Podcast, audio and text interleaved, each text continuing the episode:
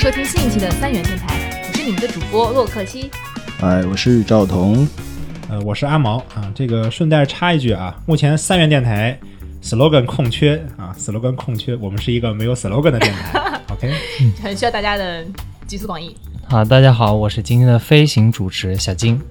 好，我们今天呢讲的主题是有关于医生的。其实我们生活中每一个人呢都不能缺少医生，对吧？但是我们每个人呢又没有那么了解医生。虽然说我们每次都会去接触医生，不管我们生病啊、头疼脑热啊，或者是去体检的时候，但是我们不可能跟医生有过多的交流。然后甚至呢，有人会觉得跟医生交流会有一些困难。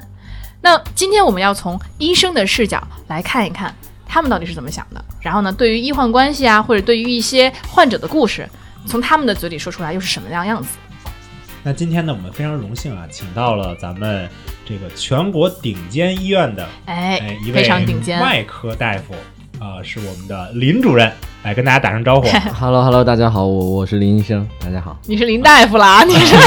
我是林大夫。林主任啊，林主任啊，嗯林好院长，林院长，啊，还有另外一位也是我们全国顶尖医院的一位儿科的啊、一位呃女大夫，哎对女大女主任哎女院院长 长，女院长啊啊，你看着，女大夫啊，对那是我们这耳个鼻喉科的李医生啊，我们李医生来跟大家打打招呼。嗯啊、大家好，我是小李医生。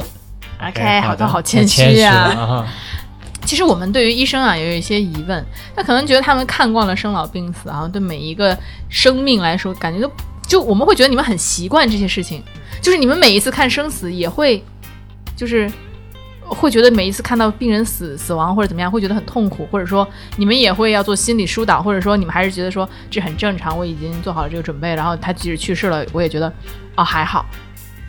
嗯，这个主要我觉得可能是需要有一个正确的心态吧，也不是说就是怎么样的一个惯性模式的去对待，因为大家也都是普通人嘛，也都有血有有肉的人，但是可能我们因为处于这个位置，要有一个自己的专业性的前提下，才能再有一些其他的感情上的一个共鸣，所以。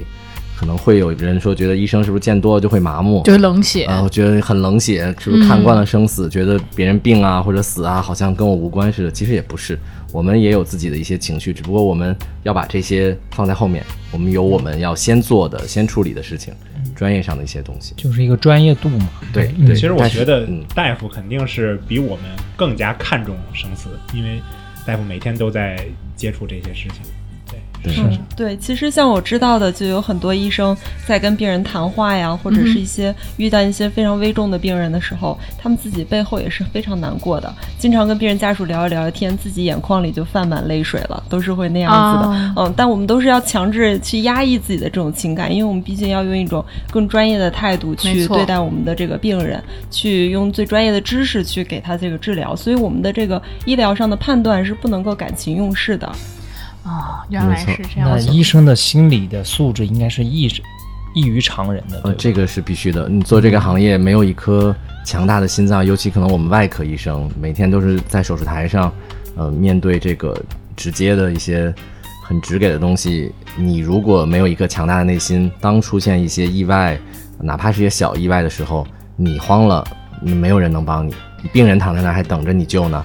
你自己首先要有一个非常清晰很的稳一个定稳定的判断，嗯对嗯状态要非常的好。尤其是林大夫是胸外科的医生，了解你们胸外科主要是主治的是什么呢？呃，我们胸部外科这块儿主要就是主要做就是肺相关的一些手术。现在比较，比如说肺癌，肺癌现在的那个在全世界的发病率和死亡率都是第一，双料冠军啊。所以说，尤其那个这一年多，咱们因为疫情嘛，大家可能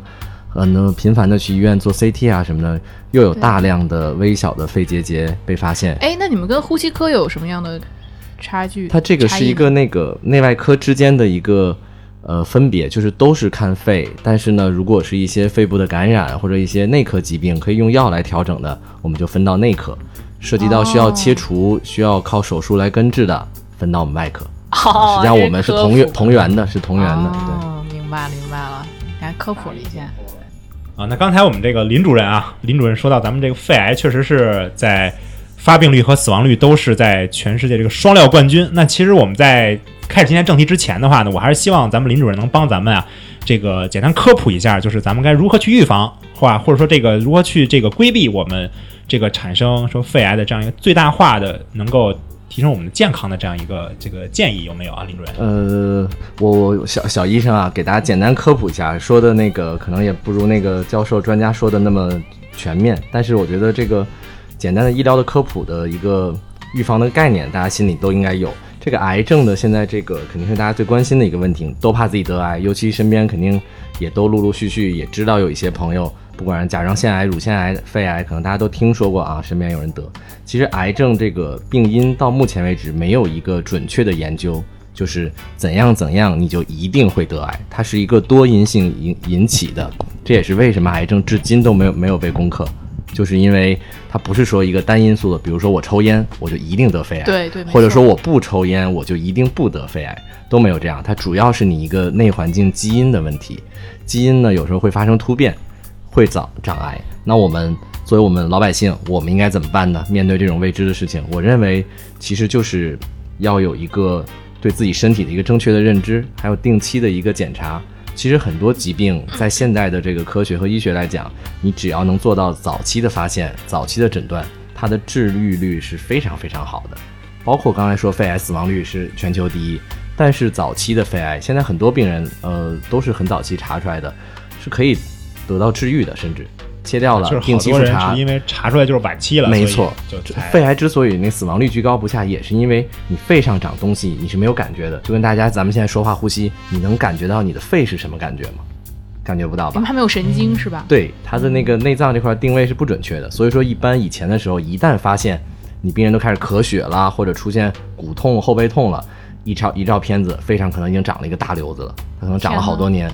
所以说，呃，任何时期都是，就是正确的、科学的检查和去正规医疗机构这个早期的检查，然后你再用正确的方式去治疗，听从医生的一个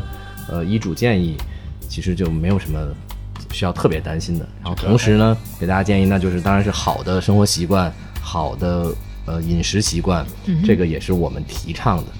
那也就是我们平时的，像每年的单位啊，不管怎么样的那种体检是能够 cover 到这些癌症体。检查不出来吧，得能能做吗专门的特异性筛查吧。呃，是你不是这样？我们建议呢，你不同年龄段儿做不同规格的体检。你像咱们这个岁数的，也没必要做那种特别贵、特别详细的，嗯但是就比几如十说万那种。对对对，你比如说到了父母那个年纪，五十五岁以上、六十岁以上了，那我们建议，比如说要每年做，要做非常全面的体检，尤其一些 OK 根据你自身情况，比如说家族有没有一些高危因素，比如说你的生活上有没有，比如说我就饮食不健康，我是那种吃饭不规律，那你可能着重要查一下胃肠道啊、胃经、肠镜，往这方面侧重，就是根据自身的情况，根据年纪，然后来制定你的体检的方案。对对哦，对那，所以关于肺部疾病这一块儿的话，我们平常做胸片儿足够吗？还胸是片要不行做，肺胸部片不行 CT？。就是大家去那个去体检中心的时候，一定记住，就是你如果想知道自己肺上的问题的时候，现在这个以前照的那个胸透 X 线，这是绝对不够的哦啊，根本就看不到肺上的一些问题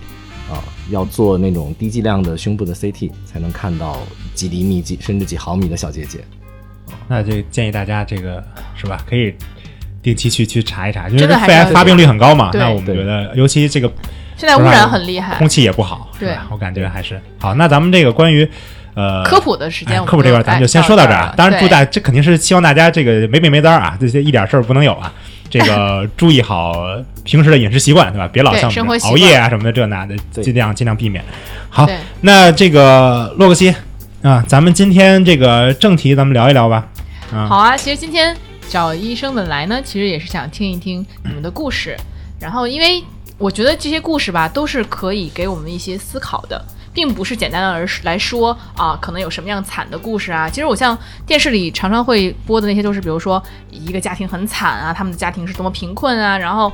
然后孩子得重病或怎么样。其实我觉得那些东西就是。你可能会听了很难过，听了很同情，但可能是很难引发一些思考的。但是其实李医生跟我聊天，真的引发了我的思考和感慨，所以我就希望呢，李医生也能够今天把这些故事呢 share 给大家，包括林大夫也可以把他的故事 share 给大家。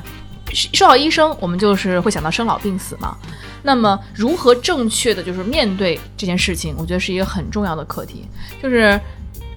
呃，李医生，我不知道，就你有没有遇到一些病患，就很难面对自己的生死或者自己亲人的生死？呃，我觉得当然会存在这样的一些人，但是在目前我的这个呃工作的生涯当中中吧，我的反而是遇见了一些呃老人，他面对自己的生命的时候那一种豁达的态度，呃，让我更有一种启发的感觉。呃，有时候反而并不是病人本身对于生命的不舍得，呃，反而不舍得的更多的是他身边的家人，呃，或者是就是比如说他孩子呀，呃，她的丈夫，呃，或者说她的父母对于孩呃，对于对于这个病人的这种呃不放弃，不想让他放弃，呃，坚持一定要让他活着。其实更多的这个晚期到了晚期病人的时候，他更希望自己能得到的是一个更优质的一个生存质量，呃，而不是说一定要延长以延长生命为对主要目有的。人其实更希望体嗯面的离去，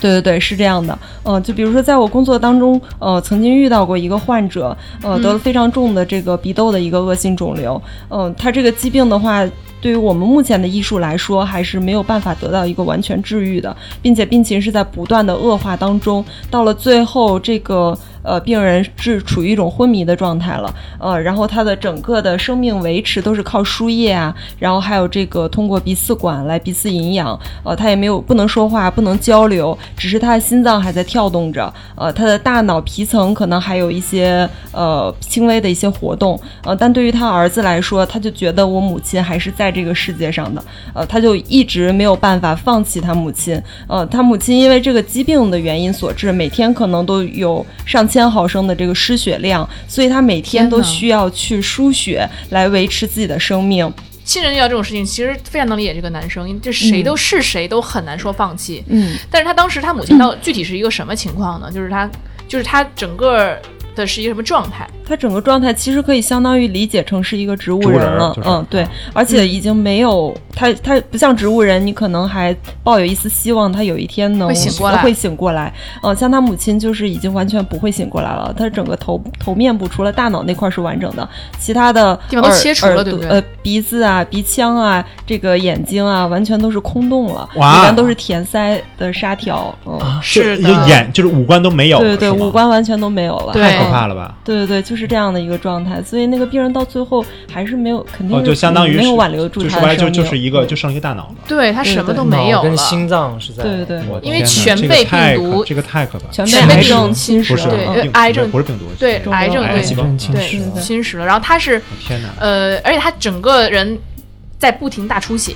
对对吧？然后他就是对啊整个头都被塞满了棉条，对，天哪对，那所以整个都是被像个皮球一样被揣起来但，其然后什实么都没有了，已经。但我其实想问，就这种状态，医生会给到患者家属怎么样的建议吗？比如说这种状态其实就是是建议去怎样不的建议处理？嗯肯定会建议放建弃议啊不。治。放弃处对啊理，但是你没办法替他做决定决定权是在对人家的身上的。但我觉得人这也是这个最后一分孝心嘛。你这其实大家都知道情况是什么样的。但是其实他母亲也很痛苦啊，这样。他母亲，嗯真的他母亲是，可能也没有也没有意识了。对他母亲已经嗯没有对意，识但啊是。了谁愿意这样活着呢？就哪怕今天我说他植物人了，也要救，可是他现在活的已所经以人其实这不有一像个人鬼不很像大一个鬼问题，就是你像是之前我看的那电视剧演那个那个那个病人病危的人，他起码还有一个决定，还有个自己掌握自己的这个这个表达想法一个含义。因为现在嗯想法都表达不了了，对等于对，其实呢，像我们老了之后，呃，是否能在自己还清醒的时候去没错提前签署这种法律文书，来决定自己那我呃记生命垂危的时候要不要进行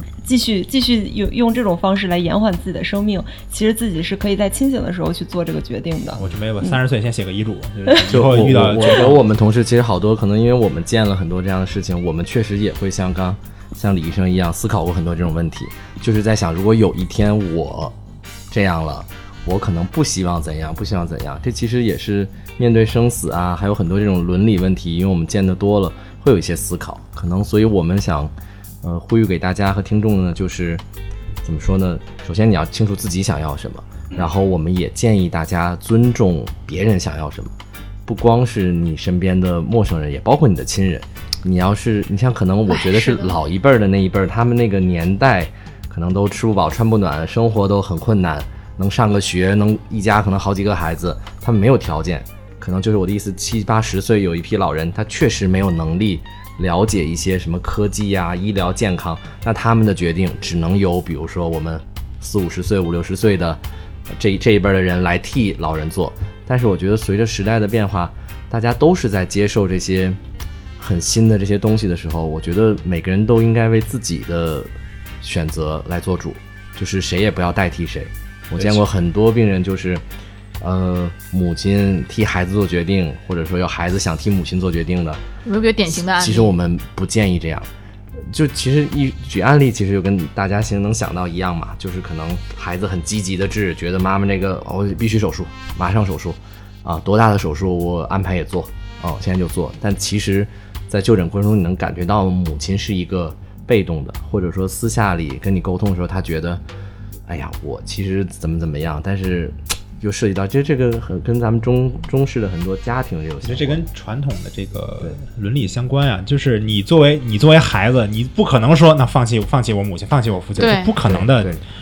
所以，但我觉得咱们这一代人，比如咱们老了，可能就会好一些。咱们这一代人相对都是独生独生子女之后，就整个的，就是是不是想的都，为什么呢？因为你独生子女就是你，你可能独生子女更难以嗯就是你面对父母的生不是死我啊的意思，，不是说咱们的父母生，我说咱们哦老了以后，咱们是在那个、哦那个状态下的时候，咱们就可能更多的会更加坚定去坚定去去以自己有自己的这个选择，就是可能就也不会许受吧这个孩子的这个影响但。其实我觉得，这独生子女其实更难以面对，就是说到这个，更觉得更难难以面对父母的生死，因为嗯现在你看没有人跟你分对，担没有人跟你我一个人分担。一个然后人，而且而且，比如说这几个兄弟姐妹说我让他是活着，另外一个说那他放弃了，那他可能还结果最后还是活着。但是就是咱们就一个，然后而且就是会非常依赖父母，就独生子女都会更依赖父母，对于父母的感情独一无二的嘛。然后呃身边也没有兄弟姐妹说可以分担这种痛苦，可能就更加不愿意让这个自己的真的是血亲去离开离世，因为自己血亲也是非常少。那你们有没有思考过，就是自己可能会面对死亡或者接近死亡的时候，自己会怎么想？呃，现在并不想死， 说是 我就觉你我觉得赵彤说的非常好，就是你去思考一下，因为这个咱们都是好在可这怕嗯儿纸上谈兵，就可能是现在不会得那种对呃肿瘤嗯啊或者什么样的，但也有任何各种各样意外都随时有可能出现。就是应该在我们还有这个学习能力的时候，要正确的了解这个生死的问题，因为其实你真的面临生死那一刻的时候，我也没经历过，但是我有在想象，我觉得那一刻一定我们做多少准备，可能你当面临那一刻的时候还是很难。就是你对说这些，其实真正这这些在最后选择求生欲很强的人，也许他们在年轻或者健康的时候，也像咱们一样坐在一起说，哎，我到老那天我肯定选安乐死啊，我就止疼就行了。我、嗯哼我觉得也有这种可能，就是你真到那一刻，你你愿不愿意放手？对对，所以我觉得我们能做的就是，在我们还都好的时候呢，就正确对待这个问题，积攒一些正确的三观和科普的一些。有点沉重，想法有点沉重啊。没关系，没关系。其实我们觉得生死这个事情，就是要我们需要去学习的一件事情。它正是因为它沉重，所以我们常常去回避它，常常无法面对它。但是这是你必须要上的一课，没有办法，每个人都要经历。哎，那两位医生，我想问一下，就是有没有病人会真的不想活下去，就是他很痛苦，或者是说，他对于他的生死他已经看得很淡了，他觉得他活够了，也没有什么遗憾了。生死看淡，不负有感，来吧。对对对，哦，对对对，就其实对于这种人，我还是很佩服的。呃，就前一段时间吧，遇到了一个老人，嗯，他也是患有一种恶性程度非常高的一个肿瘤，呃基本上是。他现在可以做手术，找最顶级的专家可以去给他做这个手术，但是做完了三四个月之内，他必定还是会再次复发，就是他的生命可能延长不了多长的时间了。那对于这种来说，他此刻还需还要不要做手术，对于他自己来说就是一个选择的节点。他这一次要是做了手术呢，他就可以可能会面对面对自己部分功能的一个丧失。是怎样的呢？嗯，因为他得的是鼻腔的恶性黑色素瘤，嗯哼，呃，然后这种的话被称为是癌中之王。天啊，嗯、好可如果怕说他这次做了手术了，那可能就需要要丧失一只眼睛，因为他肿瘤已经损伤到这个眼眶了。嗯，哦然后，嗯，那他如果不做呢？呃，他可以保留自己完整的视力，但是他的生命，呃，做手术和不做手术之间能延长多久，现在还不好说。呃，就是科学对于这个这方面的问题来说吧，还是比较局限的。可能无论做还是不做，生命都延长不了太久了。就是他已经走到了自己一个生命的末端了。嗯、但是当他此时来住院的时候，他整个人的精神状态还是很好的，老爷子特别的健谈啊、然后嗯我接诊他的时候，他就一直在跟我。讲他自己的这个儿女，他一共有三个孩子，然后每一个孩子都非常优秀，特别出色。呃，他自己呢就是四川山沟沟里的一个老农民，就是靠着自己的种地，呃，这个劳动，把他的三个孩子都供到了北京，而且都优秀读上了博士。哇哦啊然后这个儿媳妇也非常的优秀啊、老爷子就基本上我每次去茶房，他都会跟我这个讲一遍，讲一下夸夸奖一下他自己的儿子。嗯，嗯，最后当我们跟他讨论谈到他这个最后要不要决定去手术的这个问题的时候，他得知自己的这个病情的整个情况了之后，他就非常坦然的放弃治疗了。嗯，就说要出院，不再接受这个呃手那术的治疗了。我有一个问题啊，嗯就是像他放弃治疗的话，就是不用做手术，相当于就是能保成一个最后的完整，是这样吗？嗯，呃那他该怎对那，怎他么不怎么用样遭受这一次手术的这个痛痛苦苦了。，但是他嗯最后那就就是癌痛呗，就是在癌痛对中，就是、嗯那就对只能对在相当于在癌痛中死去，就是对，是的，嗯，但是他的起码但起码能是个完功整能的还是完完整的，整的嗯，然后。嗯但是最后做而且最后能和家人在一起度过一段比较那这个会哦比较比快乐的一较个比生较活吧。安然的死去吗？肯定不会是吧？就是会，那我觉得极痛苦吧肯定会有痛苦。那我觉得对于不就是癌痛嗯，对不，而且对于不同人来说，嗯，你是不是做好这个准备了，要去迎接你的死亡？可能有的人就觉得，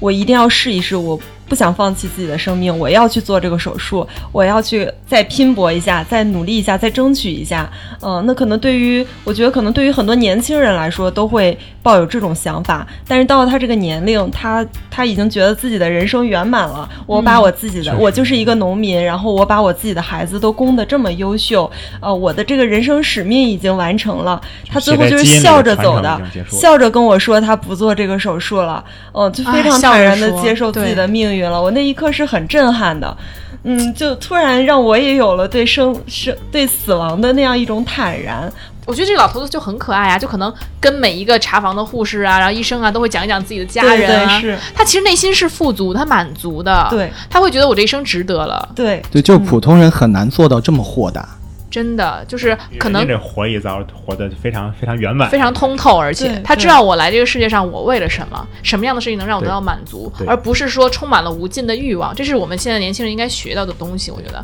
其实跟李医生聊完之后，我真的会觉得，就是多要去体谅自己的父母，就是自己能够给他们的，其实远比他们能给自己的多得多。对，但是另外一个方面，你又可以思考一下，嗯嗯、那如果你你到了那个年纪的时候，嗯，什么你你完成了一些什么样的使命，会让你觉得你这一辈子是值了呢？那你要不要先抓紧现在目前我们的时间，去把自己让自己觉得满足的这些事情，去尽快的去把它做完呢？听完之后，我会觉得自己要有思考嗯，，所以反正医院这个场合就确实是因为大家在面对生死啊或者亲属的那个生死的时候，会把你很多那个外面的面具会给你摘下来，会暴露你可能最内心的一些东西。所以在医院可能和我们医生总说，可能医生是不是都麻木了啊或者怎样？其实可能就是因为见到了太多这种非常。真实、非常没错不掩饰的一些东西，无论是好还不好，其实我觉得还是温暖你或者给我们提升的东西很多。因为医生也都是从小小小大夫、小实习生一点一点的十几岁跟着老教授查房一点点成长起来的嘛。就包括刚刚像李医生说的这种这样的病人，就会令你嘖很有思考，会令你很感动，也会让你学到很多。当然也会有很多极端的小事件的那种例子也都有。比如呢，比如我现在能想到的就是，之前我在转急诊的时候，有一个那个两口子年轻的病人，然后男的陪女的过来，女的是一个晚期病，然后嗯呢，男的就不离不弃的在这儿陪她输液治疗，然后因为都年轻嘛，然后感动，呃，对，大家护士啊、医生啊都觉得哎好感动啊，不离不弃的，然后也不抛弃，然后就这么陪着，爱情的样随子。着随着治疗，包括费用的问题，慢慢的开始紧张了，最后的结局很不好，怎么就是呢？突然有一天这个男的就没了，放弃了。这个男的就消失了消失其实他压力也很大，他他顶了这么长时间，说实话，就是咱们也不能以一个对上帝视角，对或者说以一个圣母的角度对去看他。是你既然都陪，为什么不一直陪到底呢？就对是对对就是这件事情没发生在自己身上，永远都不知道对你没经历过他的那个呃对，没有办法去感对同身感同受不了这个事情。就觉得他他撑了多久？我觉得撑他撑这么长时间，应该呃，我在急诊是半年，那个几个月他都在，那几个月我觉得都能撑在几个月真的嗯就是后来开所以花销也都是哎夫妻几个他月自己就来就啊不是是啊夫都妻，是年轻小情侣呃，年轻的小呃不是年轻的小两口，年轻小夫两是口妻夫了，妻是夫妻你了，夫妻了，你怎么能够你看说看就是消失呢？所以就是不是消失的问题，就是我们没有经历过他的那对个对对情况。是但但是我咱觉们不能得评判说三四个月太短，还是说太太怎么样？有有一 点短，就三四个月消失有一点短。我觉得你还可以有一些，比如说那你你说那那具体费用，比如说那那我就是一天，比如说 ICU 里边我就就要两万块钱，一天三万块钱，那我要就是支全天下支付不起，那怎么办？所以其实很多医院的这些东西没有一个可以评说就是谁对对谁错的问题。对有的时候一涉及到人性，其实很复杂，包括他他们是什么样的经历，他什么样的背景。有我的觉得时候他要不负责任，他早就跑了。对，咱们可能聊一聊，评论评论容易，但是具体的怎么样？对，咱也没对法医评院判别人的哎那 个。我啊好像暴露出那个啊我我麻木的那个劲儿了，就是就医院真的是一个能看透人性哎真的地是能方看透人性的地儿。那哎其实听这些故事，感觉都特别怎么讲，很虽然很感慨，但也有一点小压抑。有没有正能量 的，让我们今天让我们也觉得有生的希望的这种故有事？有，那我我我我讲几个吧。其实我感觉啊，整体上我们每天工作，包括我同事医生的状态，其实都还是很乐观、很开心的。因为工作中，其实我觉得我们遇见的医患的故事，还是以呃温暖的，包括互相理解的，包括因为这个职业你是在给别人治病救人，你是在帮病人去除痛苦、去嗯除病患，包括可能不严重的，比如门诊的病人啊，你也是在给他答疑解惑，给他信心。总体上来说，都是在做这样事情的。一般生活中还是我们都是互相带来温暖的。我能想到的故事是，呃，我一年前，呃，去年的这个时候，差不多，我当时是在我们医院做那个外科的住院总，就是总住院，就是比较辛苦，每天在医院要会诊啊，做一些急诊手术什么的时候，生病的啊、急性的阑尾炎发作病人过来找我做手术的，阑尾炎也算你们胸外啊，不没有，那会儿那个时候我还还没是总住对我还是总住院，哦就是整个外科的一个总住院就，都能管，呃，印象比较深的就是有一个呃小姑娘，清华大学的，呃，十八还是十九岁，然后非常紧张，非常谨慎，不知道该怎么办。然后我说你这个是什么什么病，怎么怎么诊断，这个阑尾炎该怎么办，建议手术，手术怎么怎么样。然后父母呢也是很配合，哎呀说就也是悄悄跟我说就这么一个闺女。说大夫，你怎么悄悄怎么跟你样说啊？你你一定要治好，我就给他们，因为我们就得给他讲嘛，这个病，呃，其实不总体严重是吧对对对，其实不太严重。嗯呃，手术跟你们签这些交代风险呢，这是我们必须要做的流程对流程。但是父母很紧张，就是能看出来他们很关心自己女儿的情况啊。然后呢，最后手术也很顺利，然后这个姑娘两三天就出院了，回去期末考试说考上考了一个全系第一，嚯然后回医哇院了。妈妈哎，明显一家三口状态都不一样了，这是满阑尾脸的限制了对这就是发挥，满脸的有有得必有失，有失必对有得。他对失去了阑尾，却获得 了第一，是吧？有道理，有道理。嗯那就是因为急诊那个环境每天都非常的让人啊心烦意乱，然后突然有一天他们三口过来了，你就觉得特别温暖，三张笑脸过来说：“哎，林大夫啊，我们回来看看你啊，就特意过来看看你，真送了好个锦旗，说照个相啊。”其实医生也会交到很多朋友，对，就是其实对脱去这种你医患关系，其实大家都是普通人。就说白了，就是你是不是同龄人，或者说可能谁是哥哥姐姐、弟弟妹妹，就是这个岁数，甚至你可能跟一些叔叔阿姨，可能就是你父母那个年纪的人，嗯啊、就是如果真的性情相投，或者说怎么说启发，包括后续的能处成朋友的，有这样的，包括像刚刚李医生讲的那个，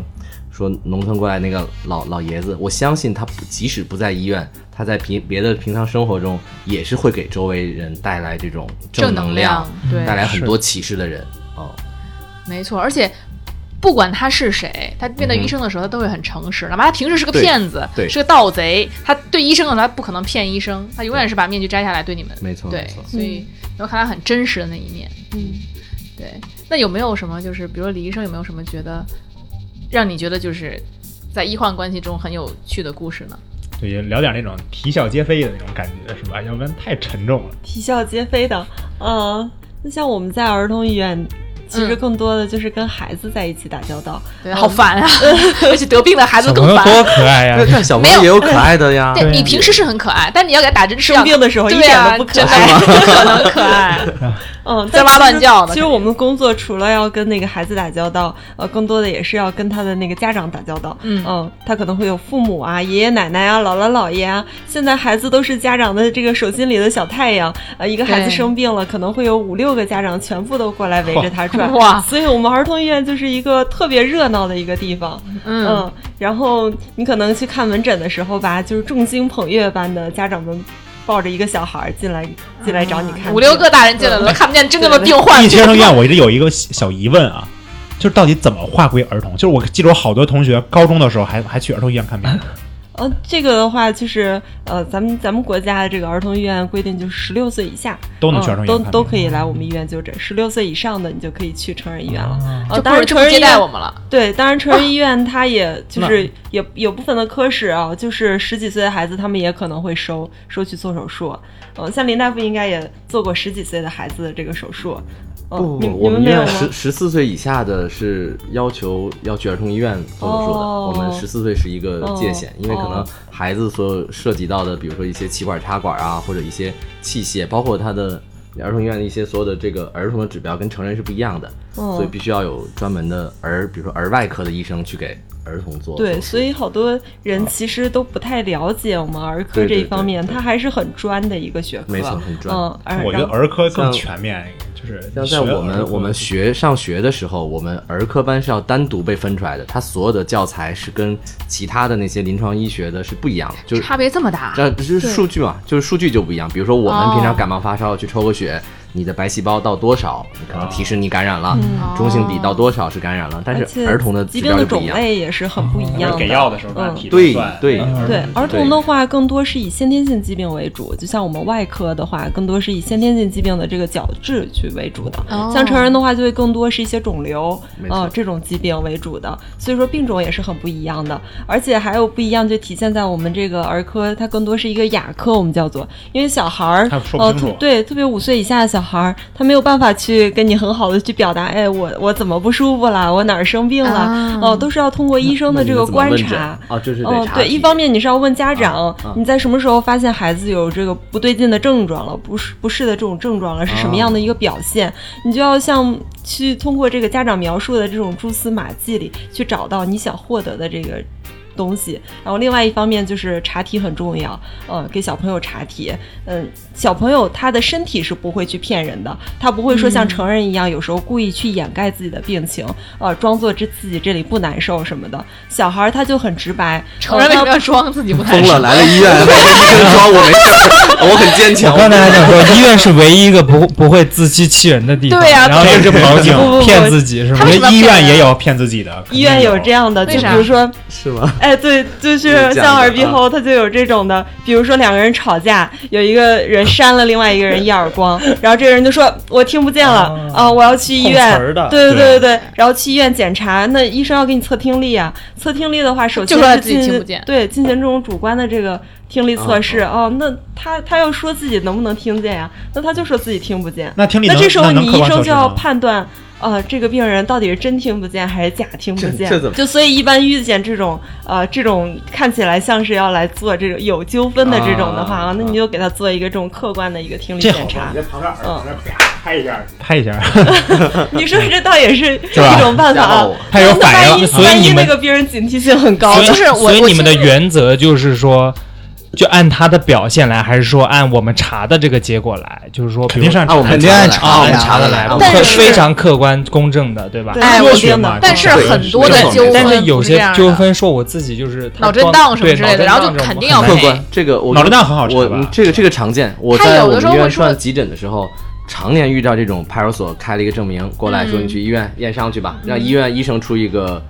呃验诊伤报断告，嗯对医生报告，这个就是我们肯定是要给客观的。但是他是嗯很多就是说他自己就是脑袋疼，脑子里就是疼，那查不出来我我给你的也是客观诊断，就是我能查到的你的所有的，比如说外在的问题，包括给你做了，比如可能做了一个头 CT，、嗯照了一个 X 线，有没有骨折，有没有脑出血，或者说我能不能查到有一些软组织的挫伤，或者我能不能看到出血，我就写这些。嗯你说你怎样怎样，这是主诉，我们叫这是你的主。那我觉得就这个再往下，发展就是该医闹了，我是不是？你他待会儿跟你他该跟你撕了你。有医闹的潜质啊！ 你这个 我看出来了，我对是我是全，就是我我我不怎么去医院啊，嗯但是我只要去看病，就是大夫说什么我就信什么，因为我人家我这得听听人专业的，我觉得就这样才是正确的，人家说什么就是什么，你就别跟那叭叭了，你你这人家学十好几年，你这个算什么呀？他不你就不你不会提出什么，比如疑似不是真的嗯可以真的啊，如果有那样，我们也是什么什么打问号，嗯就是对吧？我就不能是什么就是是什么，什么就是什么，嗯这是在对在不确定那的那观就不确定，在对观察嗯对我。们不会给出伤情的那种评估啊，对什么我们这种的，不我负们责对这些那有那个医疗的诊断。赖的那人验就伤是说是，警那察的事儿我就是对的疼，你查不出来是你医术不行，我真的那会不会就有这种，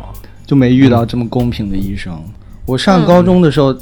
有一次打架，然后就是你瞧瞧，我不打架就没有这种事 儿，你就老打架，你看真的就是打架，明明对方就是骨裂，然后找了人，最后呃弄成骨折，然后就赔了大概有四五倍的钱给他。就是、啊，那人家。找的关系拉的关系吧，对，那对，是我，而且他告诉我找人了，你等着吧。那你这没办法了。哇，那你那这可以告他呀，你这这个傻，可以你跟录音不是呢？这告不了，这一告告更费劲，啊也是 告更费劲哎。对，就以所以上高中太单纯就了，没欺负有你那会儿不认识我，然后早对认识我对对对。所以什么呢？就不要打架，大家就不哎，要对，动提手醒大家不要打对架。啊我打赢了进监啊然后狱，呢，打输了进医院另，外 呢，如果要打呢，最好也认识个医生。认识个医生之后再打，这是关对对键。对得认外科医生啊！你打架就归归外科管是不 是？骨裂了，骨裂了对归外科科管嘛。对，啊，对，然后又是儿科了，小孩打架也可以 管。小孩就更不提倡打架了。不能打架，不能打架，开玩 笑。大开家玩从笑小时候开始抓起啊。对哎，刚正好说那个，我想起一个有意思的事儿，可以跟大家分享，就是我们念医学生的时候是要那个去各个病房实习的。就是为什么说学医累，就是即使你以后，你像李医生干儿科、耳鼻喉，像我可能干外科的胸外科，但是在我们妇 学产科也习得去，对，在我们在学生的时候，你什么都要去，中医，呃，小儿科、妇产科、内外，你所有的科室你都要先去哇，那你真的要好掌辛握苦这些所有的是基础啊。然什后么我都刚懂啊，蛮好的。对，然后我当时想起特别逗，就是我们那个去精神科、去精神病院实习，有六这么院有这么一 个月，没有那会儿我那会儿没在北京，嗯就是去精神病院实习，那个太有意思了。因为刚，因为我刚听那个，刚刚李医生讲到那个问小孩病史，不是说那个孩子是说不了话的嘛，嗯啊，不能表达。但是那个去精神病院那就他病人太能表达了，那是另外一个极端，病人不停的跟你表达，因为我们医生都要问病史，你大家都去过医院，都是要问你什么情况，你哪儿不舒服，嗯精神病人也你正常你为什么问来？对你精神病人你要写病历啊，你要写他是怎么了啊，就去问。他每天跟你说的都 不一样，特别逗，你知道 吗？就是你病历都没法写。他什么毛病啊？分裂症啊还是怎么着？呃，精神精神疾病其实精分神很疾多病，从轻到重都有很多。然后想起那本书《天才向左，那方还克向问右他》，干啥？啊那其那实可你都你是要天写才，我病感历啊，觉。就你医务工作者是你是在做一门科学，你要有查房记录，有你的诊断的记录，有你的治疗的记录，就是啊嗯，那真的是挺啼笑皆非的。啼笑皆非。这个事儿但是就就是你不觉得？我一直觉得精神病院是比监狱还要可怕的地方，就有你知道吗？就有嗯我去看过一个电新闻椅是吗？给你绑上那啊、不种是树，，就是比如说你要是让你跟精神病人在一起，我觉得比你让你跟罪犯在一起还可怕。他们变成正常人，因为精神病人很多不正常。我就看过一个新闻，就是呃，就是精神护理，尤其尤其是在就外地一些小地方，就可能查房不是很严谨，就是他可能家人觉得他有点精神疾病，然后就是让他住院了。住院以后，结果当天晚上就有那种精神病人把他就是两只眼睛都挖出来了，生活生生的挖出来了，就是。自己罚自己啊！不是别人别的别的是吧精神病患者，哇他们一个病房的，汉然后尼当时拔有新那闻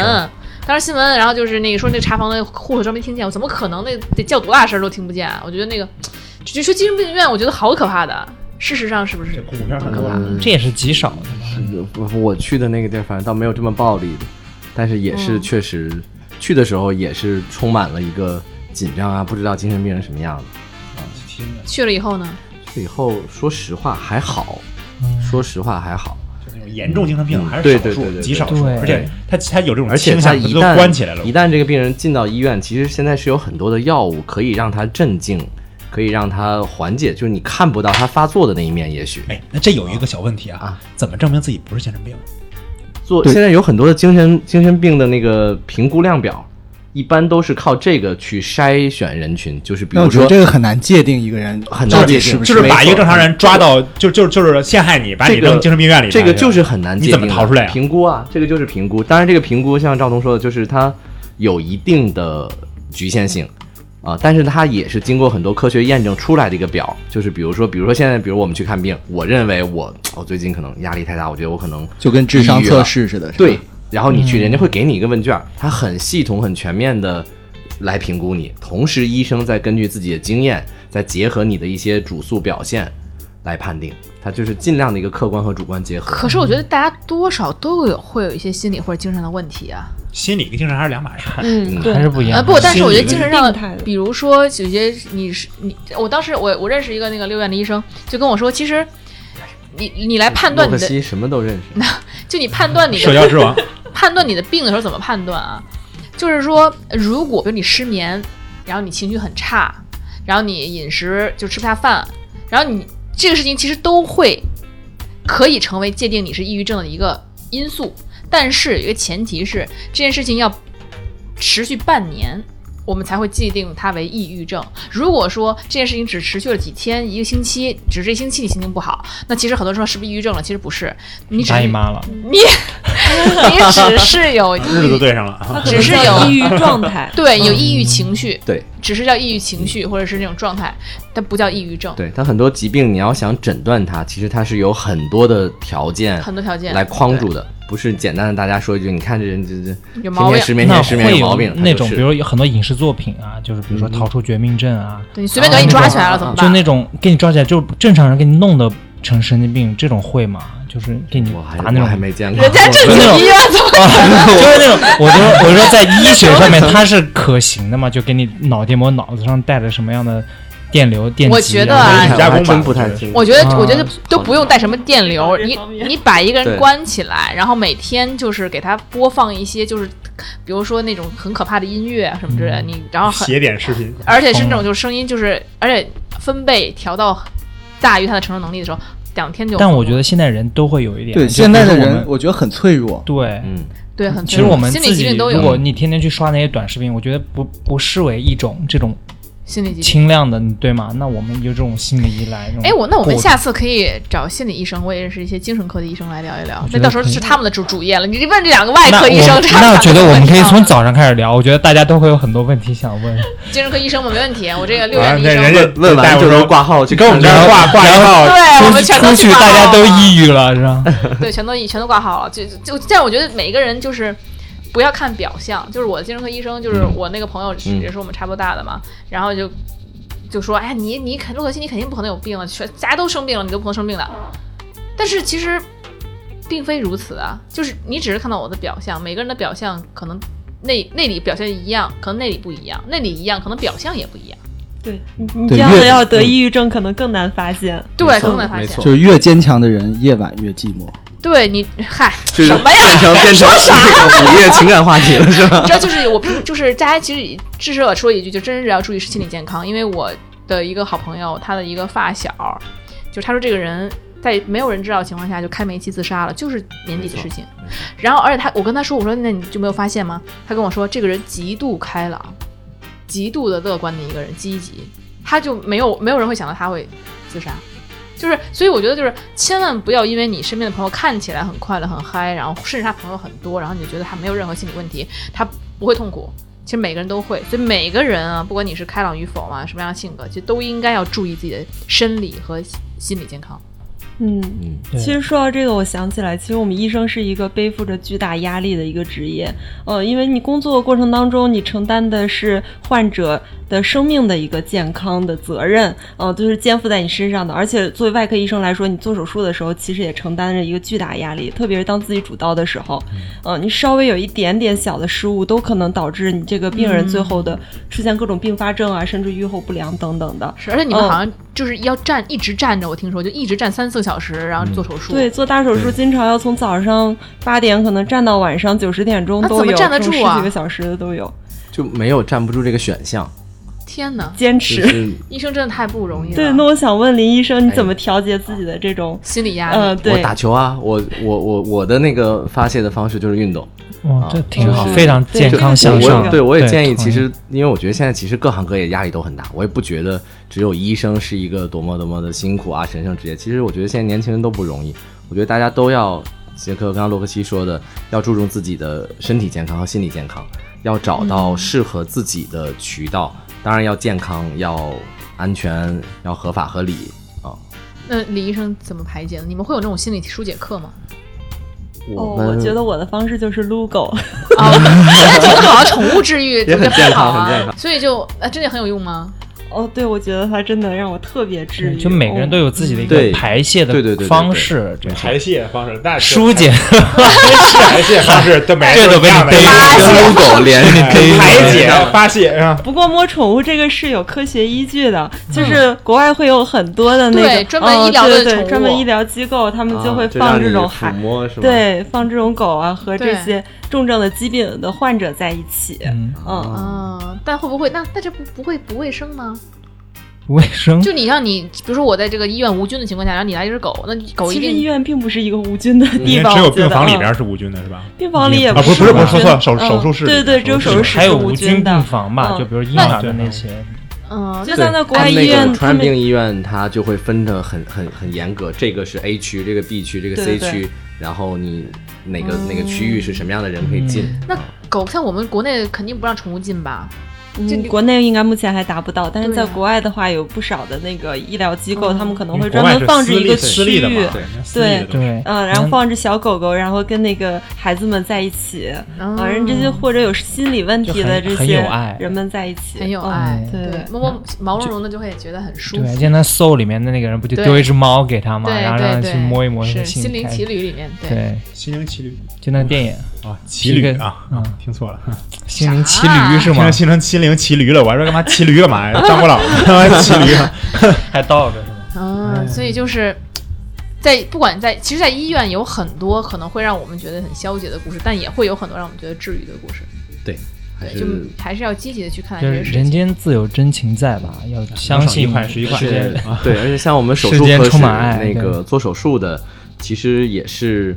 虽然承担了很大的风险和压力，但是这个得到的结果和成就感也是很高的。包括对病人来讲，也是他可能比如说你推着自己的亲人送进手术室，嗯你没有任何能做的。你只能在外面等着，看着那个门。是都看过影视剧吧？就是那个对着手术室的门，亮着一个在手术的灯，是，确实是没有什么可做的，这些你就全交给里面的手术医生、相嗯麻信醉医医生生，对。然后如果最后几个小时出来，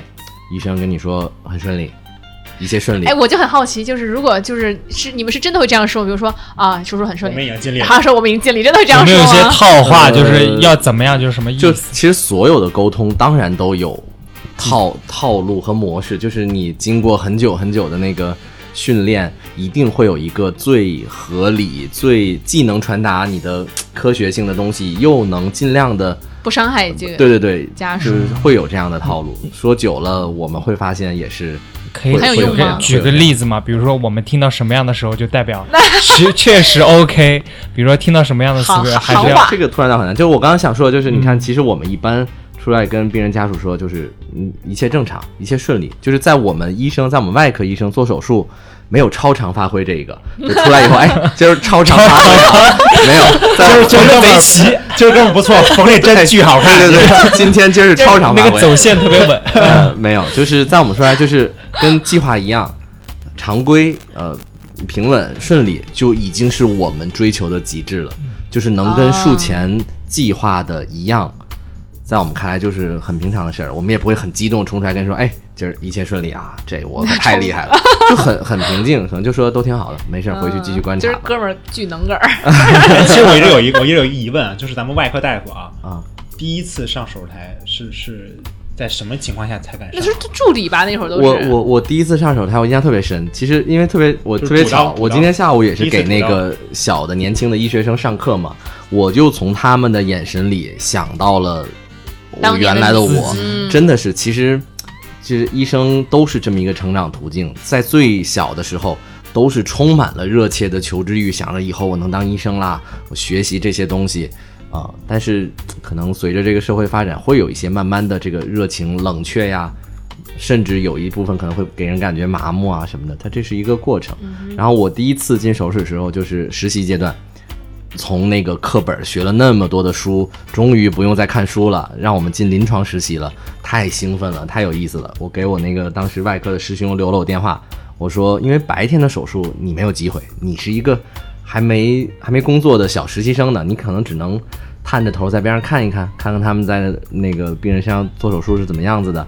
晚上这种急诊手术，就像我刚刚说这种什么阑尾炎呀、这种半夜的手术，教授不会来的，对吧？教授在家呢，都是都是值班的，呃，比如说师兄啊这种，就像我哦，所以说早嗯上一般就是、呃，一般把手术排在早上会比较好一点，对吧？嗯，拉坑儿这样不用 熬大夜，你知道吗？这个很有意思，这个很有意思，因为我发现其实不知道为什么，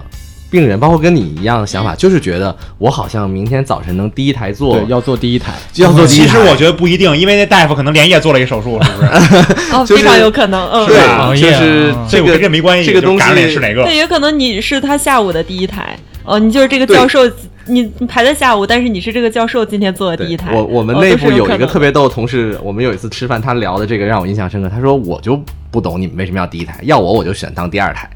第一台大夫还没睡醒呢，没什么事儿第二台正好，快到中午饭了吧？他也不困，没吃午饭他也不困，然后他也手热开了，哦然后对，当第二台好。这个得碰，但是其 实其实嗯想多其了是实吧其实我觉得大家想多了，就是各行各业，我觉得应该都有自己的专业性。你作为手术医生，比如他今天安排了自己一天的手术，可能确实很辛苦，从早做到晚，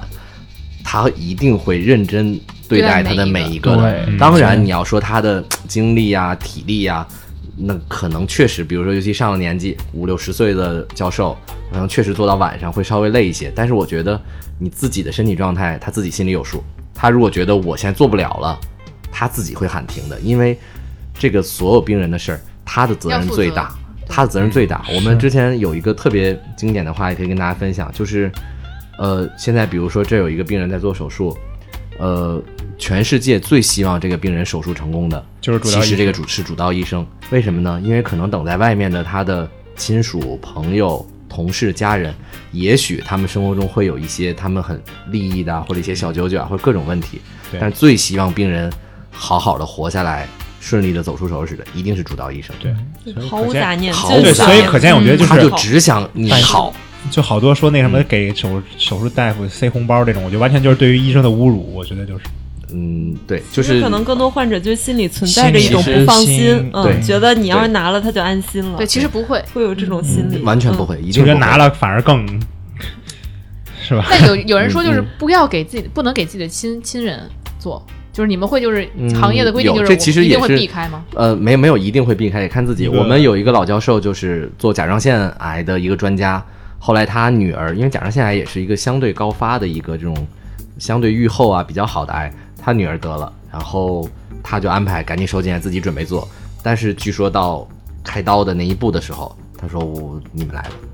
还是还心有理有还是心下理不了上这其一实就关是心过理不这一去关，其实跟专业没关嗯系。你像我们手术室，呃，大家不知道那个纪录片儿类似有没有看过？其实所有的病人的所有的都是盖住的，一层一层的，我们叫无菌的单子盖住，我们只露出你要做的部位。比如说你要做甲状腺，我就只露出你脖子这一块儿，其他全是绿单子罩住。比如说我要做阑尾，我就只露出右下腹的这一块儿，其他的全是盖得死死的，在我们眼里只有这个解剖，就是我们学的这些东西。我想的是怎么能不出血、没有损伤的完整的切下来，啊，就不不会有想那不些会就有是太多杂对，念。啊所以就好多人会问我们上手术害不害怕？呃，给别人做手术啊，害不害怕？其实你眼里就是只有那一小块儿，嗯就只有那一块儿的解剖内容，还有你要去做的步骤，就根本不会去想他是一个呃活生生的人啊，或者对说对是对嗯，就不会有那种害怕的情绪出现了。起码在手术的那几个小时内不会有。啊，你可能把病人推出病房，你每天在病房看见他，那人家当时当然是一个活生生的人了，包括高矮胖瘦、年纪、学历，包括你问问老家是哪儿的，这种就是人与人。但真进到手术室，麻醉了，睡着了，插好管了，然后摆好体位，把单子都盖住了，那医生就是和护士就是一心一意的把这台手术顺利的，就是平稳的按计划的结束。嗯，哎，那说到这个，我觉得很好奇，就是你们怎么看待医患关系现在这个问题？我这个确实我有一些自己的思考，我认为就是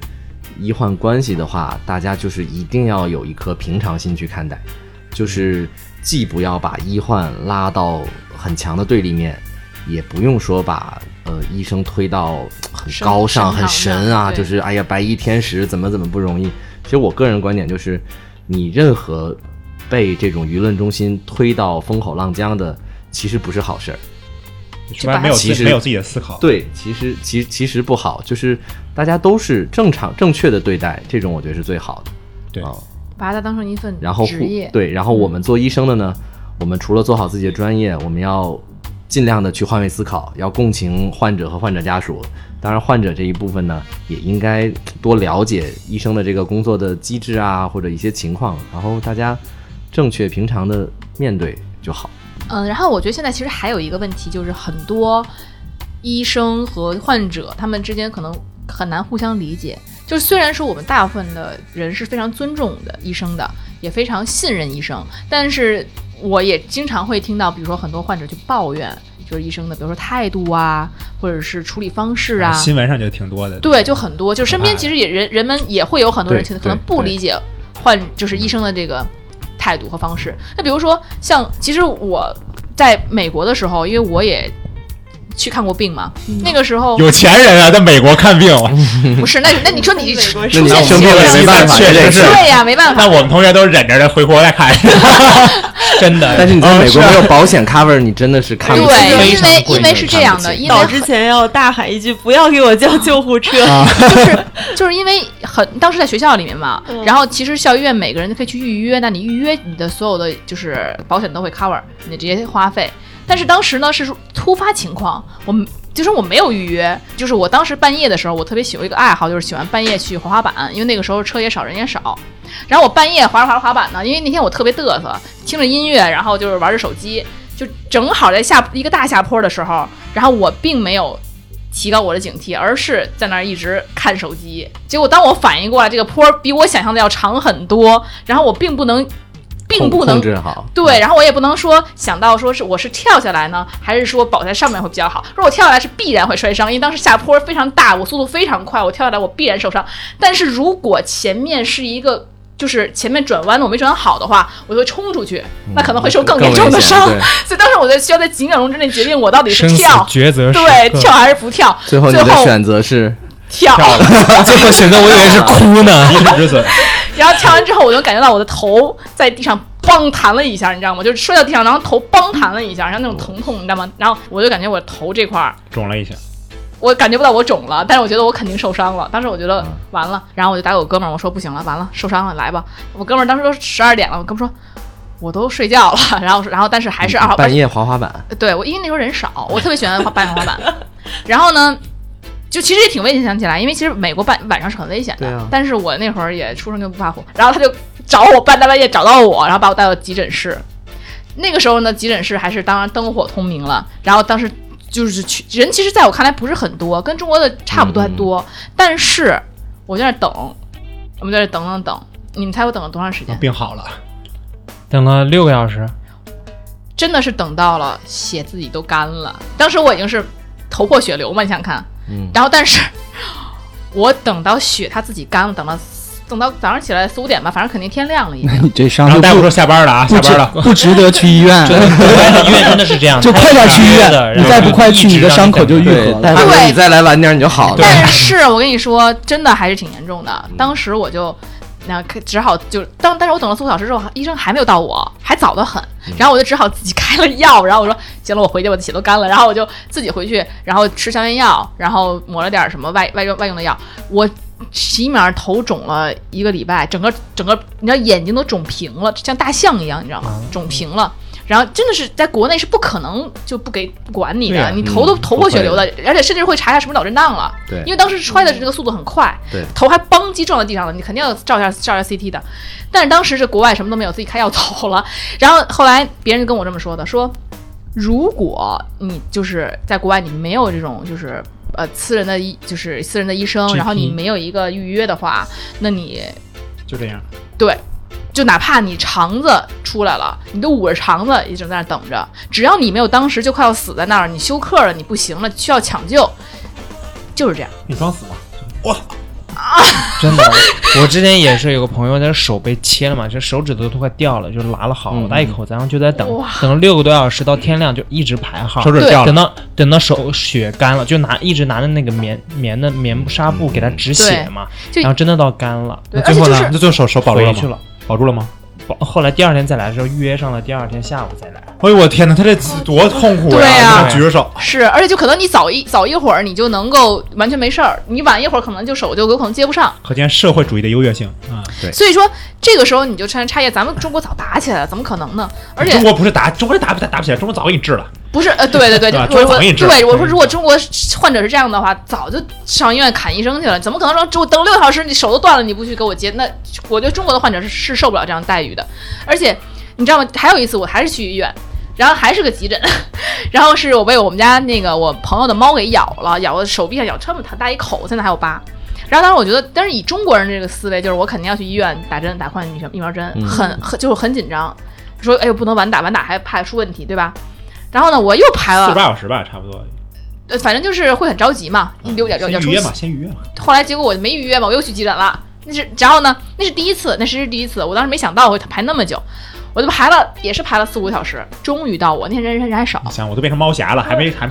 还不对啊知道猫女了我都猫。女然后呢，结果然后就就是真正体验到了就是美国的这个公立医院的医生什么什么样的一个服务，他非常温柔的接待了我，让我坐在一个大床上啊，躺床上了我都。然后呢，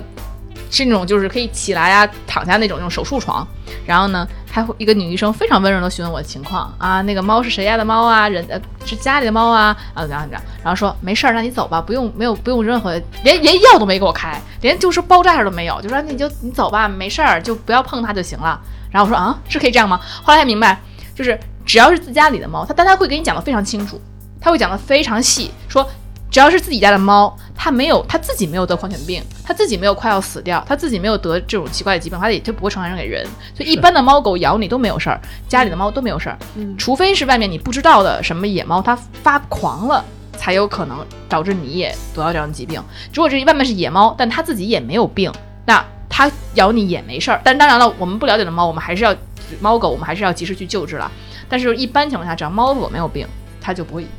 就是对你这个产生影响。所以那个时候也是我的一次科普吧，真的明白就是国情不同。你看啊，就那些包括一些黑人，那些看着很凶的哈。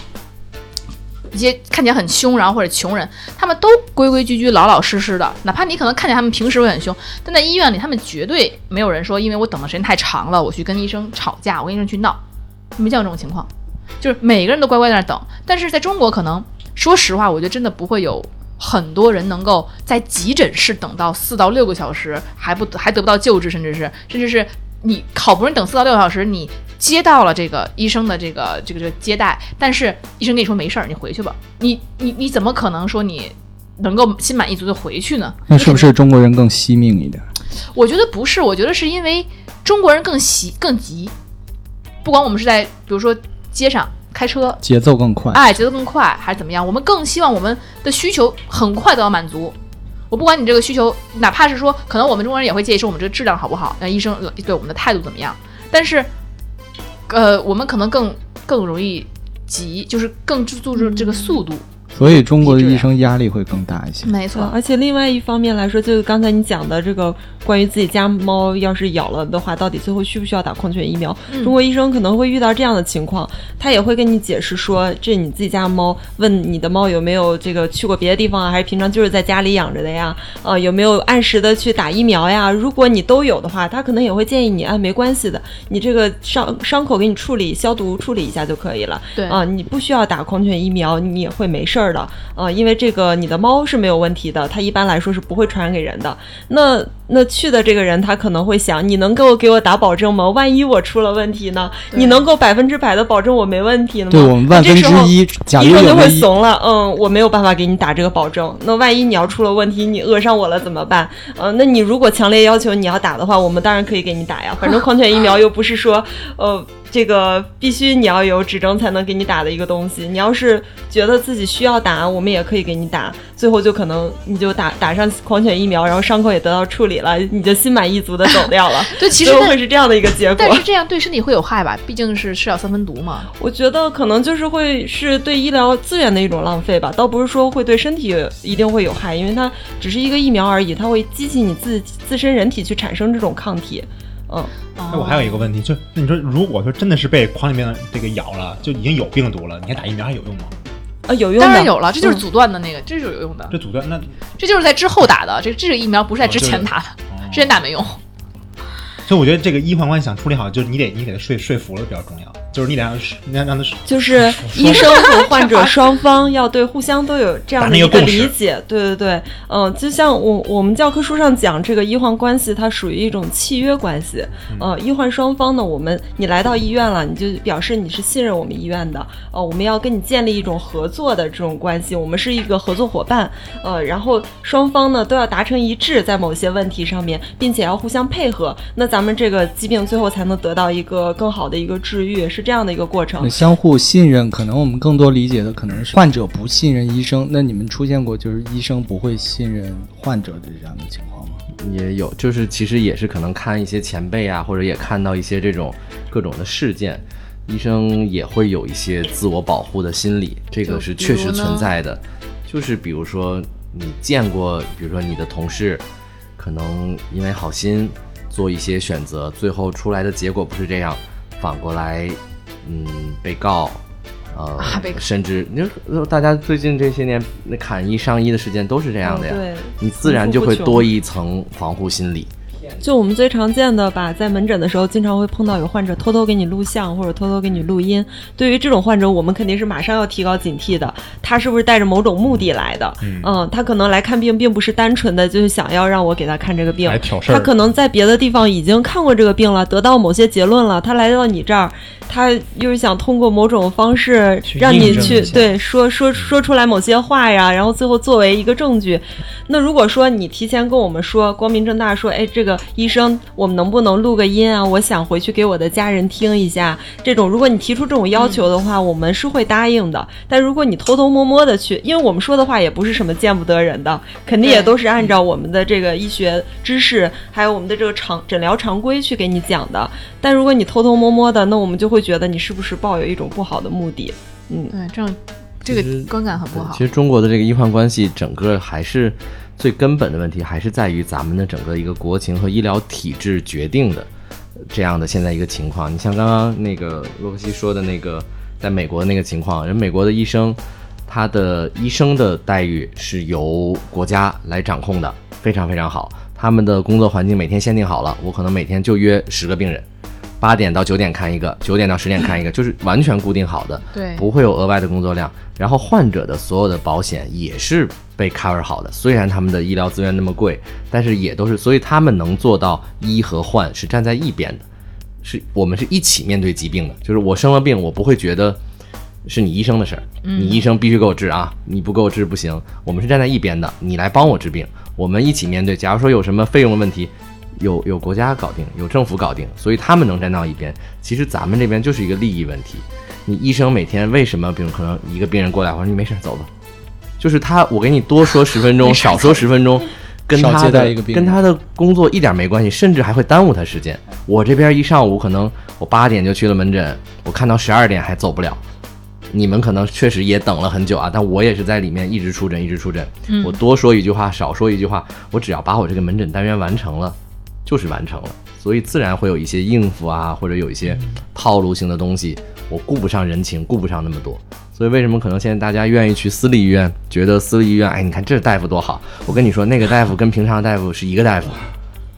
就是有私的立时院那候种是出诊的那种吗？对呀、其实你就不是说私立医院，像我们公立医院也是一个大夫或者一个专家，他可能有很多种门诊，你们也都知道，有普通门诊，有特需门诊，有国际门诊，有怎么特约门诊，可能不同的收费不一样，可能但普其实通是门同诊一个大夫，就同一个大夫啊。所以，由于它收费不同，会导致它的挂号的量和人群不一样。就是其实大家都是一个感情向的动物。那个普通大夫到了国际门诊，自然也会，大家都在一个很舒适的环境下，互相就会啊客客气气的、啊、多聊两句啊，怎么怎么样。但其实是一个人，你说理论上你挂五十的号跟挂一百的号你，看到的都是一个大夫，嗯给给你看病的一样，可能只不过是他的自己的一个状态啊、时间的充裕程度啊，会导致一些你感受上的变化啊。嗯对，但其是实最这终结果都还是一卖样了的。对这个服务吧。对还是服务态对度对，就是哦在不好的医患关系中，其实有一部分原因可能是因为医生的不专业造成的，对，那比如呢？就很凑巧啊，我就有一个这样的经历。讲一下然后就 讲很讲一很没事讲凑没事巧没事，讲一讲讲一讲。我以前小的时候经历过一次车祸，呃，现在想一经想，历可丰能富可能不算车祸，就是自行车祸。这也好严重啊！也这个对，也是就车我祸我跟我妈，是自行车我跟我妈在还是自行自行车祸，啊啊，就是你把腿卡在你妈那个轮儿里了，然后你妈一说：“哎，怎么蹬不动了？”站起来开始蹬了，是 吧？就可能还没有那么复杂。 就是我跟我妈在遛弯儿，然后突然后面来了一个自行车给我撞倒了，然后就很不巧，我的腿就被撞断了。嗯然后很严重的是，我的腿断到呃，就我的骨头从肉里插出来了。插出来大概哎呦三公分。哎呀，这么你这缺钙呀、你这这么想，你那多你大呀？妈没这把是他拦，那你妈怎么处处理他了就？小学的时候，然后然后就赶紧找了一个我们家附近的医院，就是而且是一个空军直属的医院，就大家还会比较信赖的一个医院。然后进去的第一句话，医生的第一句话就是：“哎呀，这个孩子得截肢啊哦，那我啊这个！”然后然后我妈当时就吓哭了。真的吗？是这块吗？摸摸看，这个确实有点哇，哎，太真专业的，了我这。一摸就就劲儿就不不一样啊。就我妈当时就吓一哭一了体，了已经是。然后我呢，就觉得自己以后再也没法骑自行车，不能成为一个顶天立地的男子汉了。 是你这网网球生涯还没开始就已经结束了，是不 是？身高永远一米六了。然后，然后我也就哭了。然后当时我妈很崩溃，然后就打电话叫来了我爸。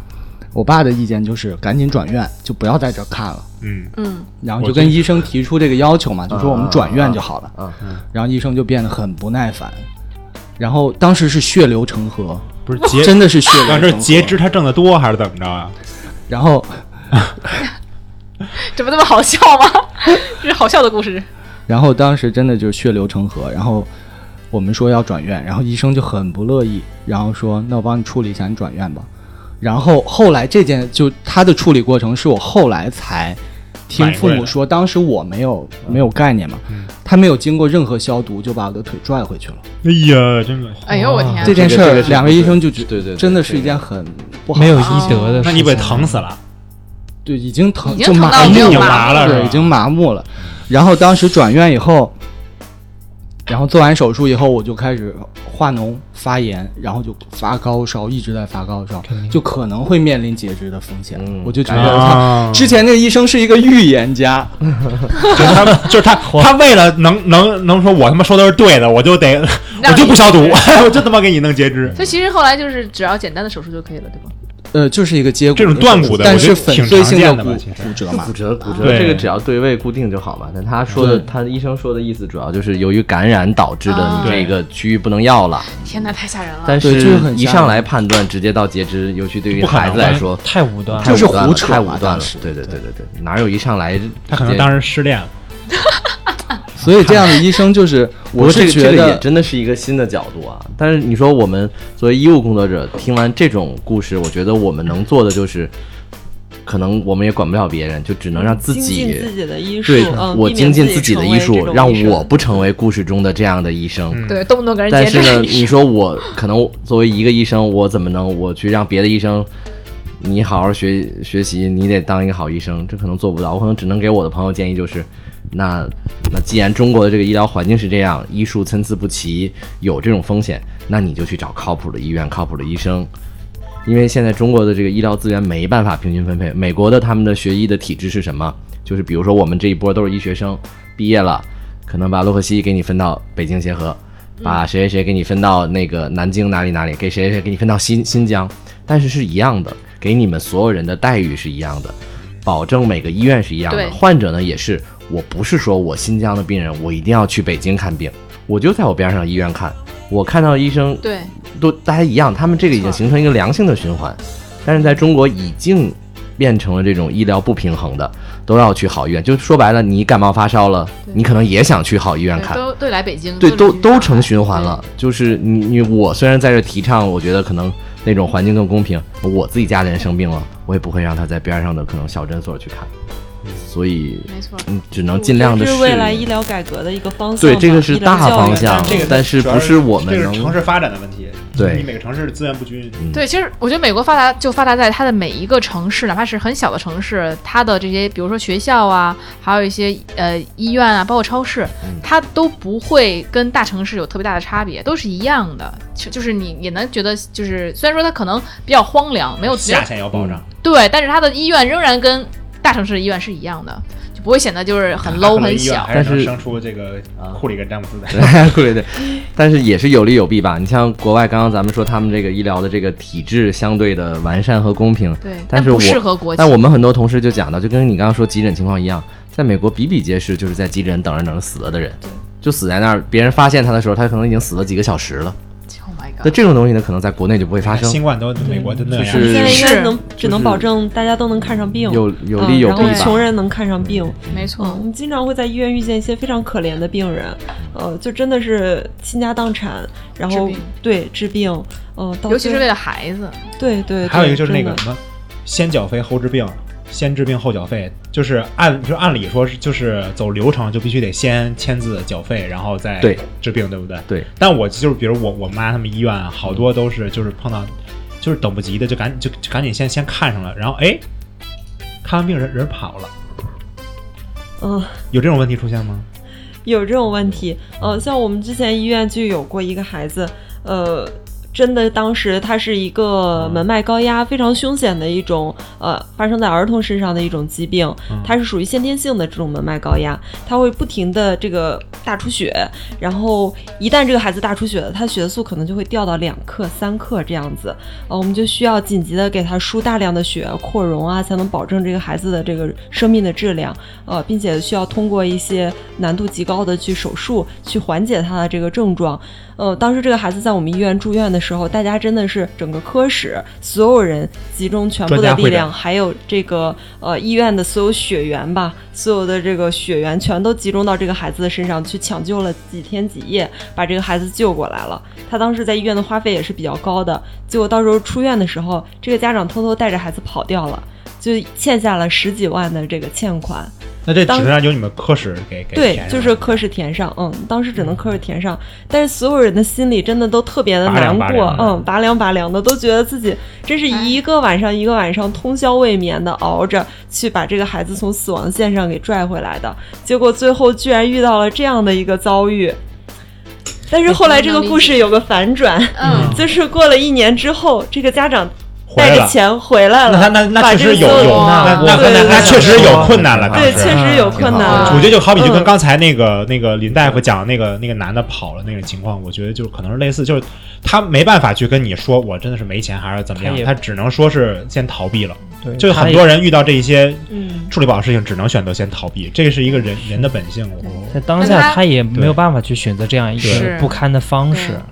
但他仍然会记得这些事情，他仍然也会惦记还是。很有良他心回来把的这个钱补上了，我们当时所有人心里真的都是很暖的，觉得自己的付出没有白费，还是遇上好人了。那我其实想问，如果比如说遇到这种情况，是可以商量打个折什么的 吗？因为我实啊在真的这打不扶不这个上。是医院会有一些救助救助资金的，啊嗯，如果说家长你们家里真的很困难，特别是像这种先天性的疾病，一般对于先天性的疾病来说，都有很多的这种机构去给予这种资金的支持，你都可以去申请的，嗯，你可以跟医院提，或者跟你的主管医生提都可以，他们会去想办法去问医院的这个相关的部门，问问现在有没有对于这个疾病的这种呃救助的基呃救助的这个基金发放，嗯呃，然后让你填申请表，如果你符合的话，都会得到一定的这个资金支柱的。特别像在先天性心脏病嗯这个病，哦呃，基本上最后家长的花费都会很少的，嗯、那这不是有医哦没医保不管，小孩还没有遇呃，到，很多小孩儿，特别是外地来就诊的，他们是没有医保的。呃，咱们北京医保当然还是比较这个完善的了，像很多外地医保，哎它医保不是并全国并没有通报销。全国不通，每个城市不一样，每个城市报销比例是差不一差差样别的，很大，而差别且很大。跨省就医的它的报销比例也是不一样的嗯。如果说你在自己的本省就医的话，你的报销比例可能相对会高一些。但是对于一些复杂疾病的嗯话，家长更希望孩子得到一个更好的治疗，他会选择到北京来治病，那相对的花费也就会高一些。或者说我们经常碰到的一些复杂性的疾病，当地是不收的。他说没我们我们没有这个能力和水平去给你治疗，他就没有办法选择，必须要到这里来。有些家长甚至都是卖自己的房子，呃，倾其所有去给孩子治病。那这个孩子最后到底能不能活，就是他们当时又要面临的一个选择，就是你要不要去花这些钱，但是你要考虑清楚，你最后可能是得到一个人财两空的这样的一个呃结那果。没办法，那必须得那有没有后悔的？得他有们让后后悔，的，怎么后悔法啊？就是最后孩子真的没了，然后他会跟医院闹，嗯，哦，嗯我这个是对确实是对，比如说他自己可能没有反应过来，但可能一回家，亲戚觉得说，哎，怎么这对么贵啊？对对，扇扇耳边风啊这种的对，就又回来跟医生闹的，也真的是有。而且其实我觉得，就是你看病交钱，你和你买东西交钱，这是一个应该的事情。像你刚刚才，其实医生讲说，李医生讲说他欠了十几万，然后一年之后回来还了，然后他们医生觉得很感动。这个时候我也觉得医生蛮不容易的，就是对，但其实我说说实话，这这其实他应该应该该做的。，的他应然后医生居然还都觉得特别暖，我就觉得哎呀，医生就是我其实只也能就说就是是先拉低下限，然后对对对对对对其实真的对刚才问这个问题也是想就是告诉大家，就是如果遇到这种情况，一定要然后问说下明，我觉得对一定要你说说明明，情就况不要你没必要跑。嗯遇到了这种比较有良知的人哎回来，那是因为我觉得一回事嗯大夫的这个整个的队伍应该还是非常健健康、积极向是上。的就是你真的遇到对困难，嗯肯定会帮助你去那相信我们解决的。有相应的解决对方式，比如说对刚才说的基金啊，或者怎么样的对。。哎，还有什么就是对，就有另外一个故事，就正好跟他不太一样的。这个也是他家孩子得了非常重的疾病，呃，就前边差不多，我们也是呃花费了很长的时间去给他拼命救治，最后也是出院的时候，这个家长确实是在前一段时间生意失败，就是家里已经拿不出多少钱了，他当时也是最后欠了十几万的这个住院费，但是他跟就跟他主管医生就沟通了，说这个钱我能不能先欠着，我一定会在一年之内还给你的。嗯，然后这个主管医生好说没问题，我给你做这个担保人。嚯，嗯，天呐，对，我觉得个这真的就是医患之间的非常良好的一个例子吧，就互对相之间都很信任。这个家长当然也就没有失言，他每个月固定都会给医院打钱，嗯在一年之内他还清了他的这个欠款。对对，我觉真的得好这个真的其好实那为什么不贷款呢？没有这项目贷款吗？医医疗贷款，医疗贷款现在有有没有医药贷款啊？ 没有吧？这个我真不清楚，应该是没有，嗯没有他都走投无路只到有这种地步了，应该只有是整没有。容贷款，没有医疗贷我款。还要啊哦整整容容算医贷疗款吗？呢？医美贷款是吧？那为什么医美叫医院呢？也也算整 形医和院。丑是病是吧？整整形医院吗？哎呀，真的，哎我觉得这。这怎么说呢？就是医院，医院真的是一个人间自有真情在，但是可能也会有很多妖魔鬼怪的这么一个对，地方。也是看尽世间百态的一个场所。嗯没错，没错，就对，我们会遇见很多温暖的故事，然后嗯，虽然其中穿插着一些悲伤的事情吧，但我觉得温暖还是居多的。其实说实话，这个病魔呀，它它还是要积有一个积极乐观态度。比如我姥姥，我姥就是我姥在零三年的时候，当时就给下病危了，现在还现在还好着， 就是因为什么呀？然后后来就是因为我我姥姥就心态豁达啊，心态豁达。就我姥姥现在没有胃啊，没有胃，但是心态豁达。就是我妈也说，我妈医院的嘛，包括那个大夫什么也说，就是因为这个心心态好，心态特别积极，一直特别特别好。然后现在你看十八年了，就好着呢，现在还好着呢。对，真的心态就很正。前一阵儿就是那哎心态很重个要心态很重要元旦的时候，刚八这个本命年嘛，八十四、八十五，对，觉得大家就肯定要保持一个良好的心态。但是之前我听了一个故事，我觉得心里很难受，也是一个北大肿瘤的一个医生给我讲的。那个那医生就说，只要来我们肿瘤科的，就是凶多吉少。我能见到的更多都是离别，有很少能够说是欢喜结局的。甚至是我今天今年见到你了，我可能你治愈了，然后你出了两年之后，我又还要见到你，我还会见到你的，因为因为肿瘤都会复发。复发转移，对，所以就是，哎呀，他他在那个他常常就会受很多刺激了。就比如说，他给我讲一个他印象很深的，就是一个小女孩儿，就是那个小女孩儿非常积极，她知道自己得了一个得了肿瘤，而且当时已经是第二次见她了，她已经复发了，当时已经很严重了，做手术之后一直就挂尿袋儿，然后呢，就是整个人呢状态也其实不是很好，她其实也非常清楚自己的病情，甚至是那会儿他们那个那些那边医院已经管不了了，说你要得去转院了，去别的地方去看了。然后呢，那那小小小姑娘一直非常积极，就是非常说没关系，我一定配合您，就是就是会像一个小太阳一样，她就很积极的面对自己的这个病情。马小远，然后呢，就是让我想到那个《滚蛋吧肿瘤君》的里边那个熊顿，就真是很多人，尤其小姑娘啊，就是很积极的去面对自己自己的病情。然后后来这个医生就是也会鼓励她呀，会常定期联系啊。虽然说已经是啊、呃不是自己的病人了，她可能会也会常常的去联系她。后来结果一年之后的某一天，她就问她那个呃妈妈，她的妈妈微信嘛，就说哎怎么样啊，小关最近还情况还好吗？然后那个时候那个小姑娘就已经不在了，就是医生，但是这个医生会永远记得她，会永远记得她的这种乐观向上。就是我觉得，只要你活的，就是说非常的呃积极，只要你带给别人正能量，我相信就是遇到你的人，或者是跟你打过交道的人，他们心中永远都会有你这个能量在那儿。就有一句话我觉得非常好，就是说，没有人会记得你说过什么，可能也没有人会记得你做过什么，但是每个人都会记得你给他们带来的感受。嗯所以说，我觉得这个话是非常有道理的，就是嗯不管任何时候都是这样，不管是对于医生来说，还是对于患者来说，还是对于我们每一个生活在这个世上的人来说，就是说，不管你说什么、做什么，很重要的是你带给别人什么。所以说，我们也希望每一个人都够能够通过今天的这些故事，能够想想我们能够带给这个世界什么，然后我们能够怎么样能够活得让我们自己觉得通透和圆满。同时呢，也互相去理解。不管是说你遇到的人是什么样的，他是医生啊，他可能今天接待了一百个患者了，是吧？他很辛苦，他可能刚下了手术。那还是说，医生接待患者，这个患者可能已经被老板骂的不行了，然后呢，家里贼的闹离婚，但是他自己又得了重病， 就惨的不行了。搜索， 看过搜索吗？高圆圆那个吗？要多多这儿，对，就很在公交车上那个。换位思考，对，互相对理解，对，嗯真的是这样。就每一个人他都会有他的情绪，但我们不管如何都应该与人为善，呃对与生活为善，对吧？就是对这是我们今天的这个这核心的思想。对也许我们在聊病痛，我们在聊生死的时候，我们会觉得压抑，我们会觉得难以接受，我们不愿意去面对。但更多的，我觉得是生死能够带给我们的这些，不管是思考，对思考也面好对，人生的豁达，对，嗯教给我们的这个课，我们一定要去学，因为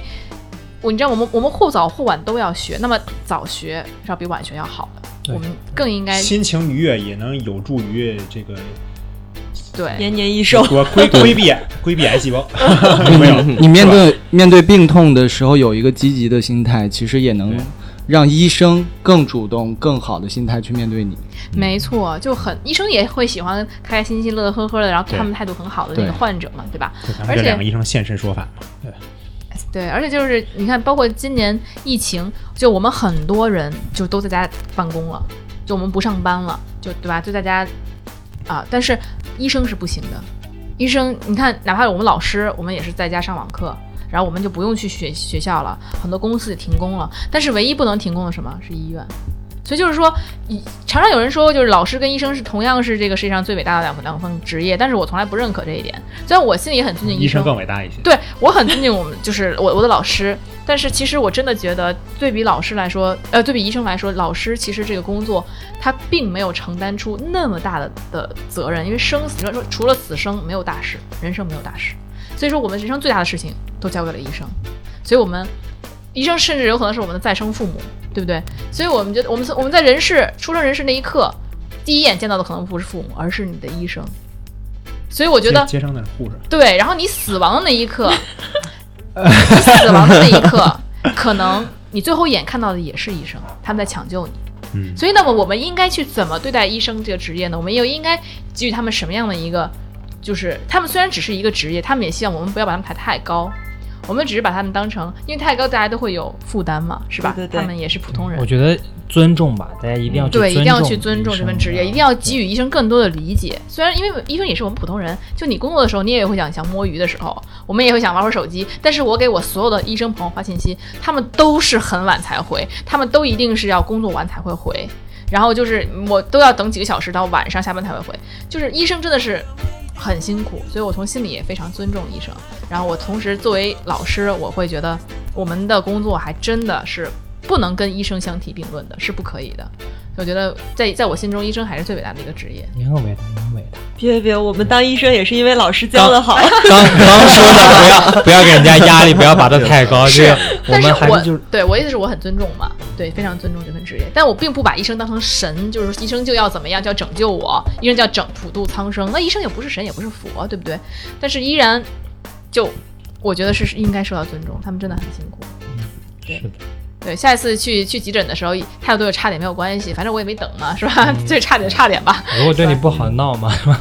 不过其实感觉这些年的医患关系，医患关系缓和了很多。我记得我那个我念书的那段时间，当时就刚有这个网络媒体那个自媒体的时候，好像有那么一个是哈尔滨的一个医生，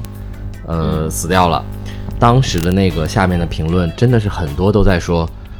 啊，死得好。说怎么或者一有这样的事件就是啊主啊，要这现在个医这生个说现在这肯医定生行业有哎问呀题，对受贿对受态贿度的不这种好什么对呃，那个时候还是挺让人寒心的，作为我们医学生来说。但其实我真觉得这些年，呃，跟大家的关系也好，跟舆论的、媒体的导向啊，各方面也是确实医患关系在拉近，也在越来越了解。可能我觉得跟大边大家身边的朋友啊、亲戚也有去，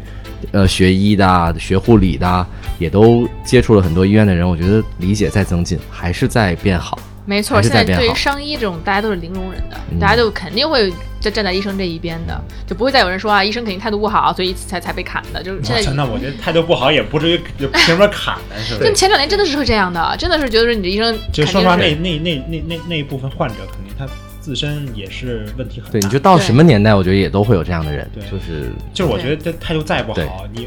你嘴上说的事儿跟你动手这就是完全是两码事儿。没错。大环境还是在变好，然后我们反正大家也都做好自己嘛。而其实我觉得现在医生的素质越来越高，包括你看我的老同学都是当医生了，觉 得真的是素质，就就我会夸我还是骂我？我不我的，